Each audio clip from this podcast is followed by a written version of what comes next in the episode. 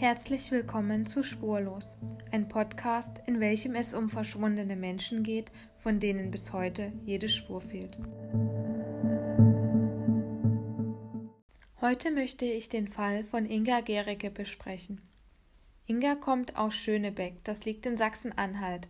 Sie hat noch drei Geschwister und ihre Eltern sind Viktoria und Jens-Uwe Gericke. Inga ist die jüngste der Geschwister und war zum Zeitpunkt ihres Verschwindens fünf Jahre alt.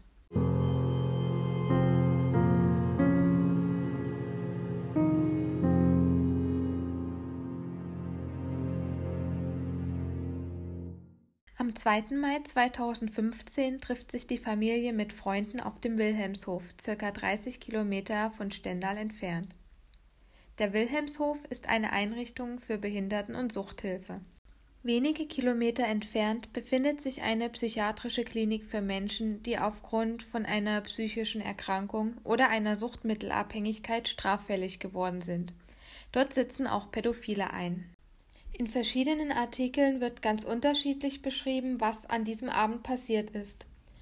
Einige Artikel beschreiben, dass Inga sich unbemerkt entfernte und vermutlich in den Wald lief. Bei Aktenzeichen XY wird gesagt, dass Inga mit den anderen Kindern in den Wald gelaufen ist, um Feuerholz zu sammeln und nicht wieder mit ihnen herauskam. Und dann gibt es noch einen Artikel vom Stern im Gespräch mit den Eltern. Dort wird gesagt, dass Inga zwei Wasserflaschen getragen hatte, weil sie helfen wollte, den Grillabend vorzubereiten. Sie wurde noch von zwei Kindern gesehen, wie sie zurück Richtung Haus lief, und ihr Vater sagt dazu, bis zum Haus waren es nur 100 Meter, aber dort kam sie nie an. Ich persönlich finde diese unterschiedlichen Beschreibungen schon recht seltsam. Klar, es ist gut möglich, dass man jetzt nicht mehr 100% weiß, um welche Uhrzeit was passiert ist, aber es ist ja ein riesiger Unterschied, ob sie mitten im Wald oder auf dem Weg zum Haus verschwunden ist. Oder ob sie mit anderen bzw. von anderen bemerkt in den Wald gegangen ist oder nur vermutlich und das ohne Abmeldung. Gegen 19.30 Uhr ist ihr Verschwinden aufgefallen. Vorerst dachte man, sie hätte sich im Wald verlaufen. Dieser ist nämlich mit 3500 Hektar, also 35 Quadratkilometer, schon sehr groß. Die Polizei, die Feuerwehr und das DRK durchkämmten zusammen mit Spurenhunden das Waldgebiet.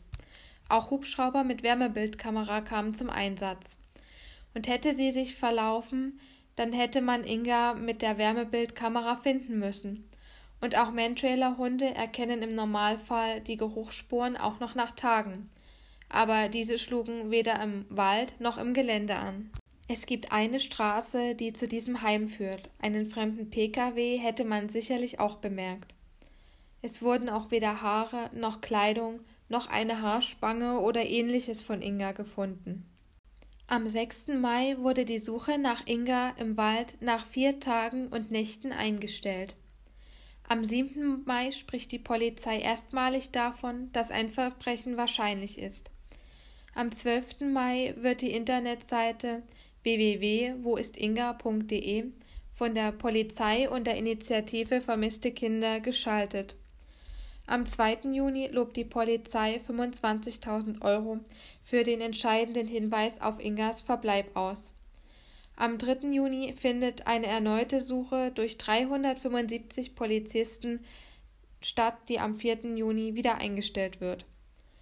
Bisher wurde Inga leider nicht gefunden. Es gibt verschiedene Theorien, was passiert sein könnte, und ich möchte gerne auf die von der Kriminologin Dr. Bettina Götze eingehen. Sie dachte zunächst auch, dass Inga sich im Wald verlaufen hätte. Doch auch sie hat die Theorie verworfen, nachdem die Hubschrauber mit der Wärmebildkamera sie nicht gefunden haben.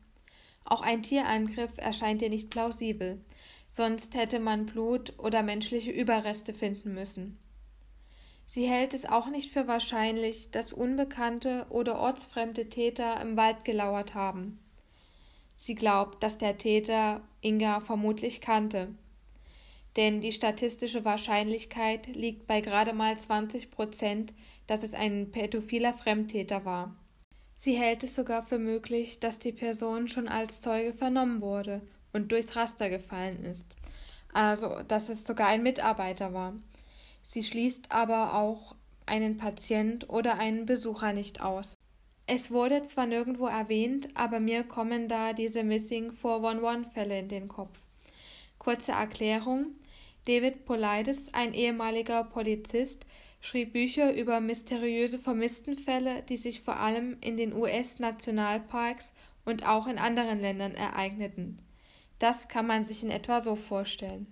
Person A und B gehen im Nationalpark wandern. Person B bleibt kurz stehen, um was aus dem Rucksack zu holen und kramt kurz. Person A läuft währenddessen gemütlich weiter. Person B ist fertig und schaut wieder nach oben und Person A ist plötzlich weg und unauffindbar.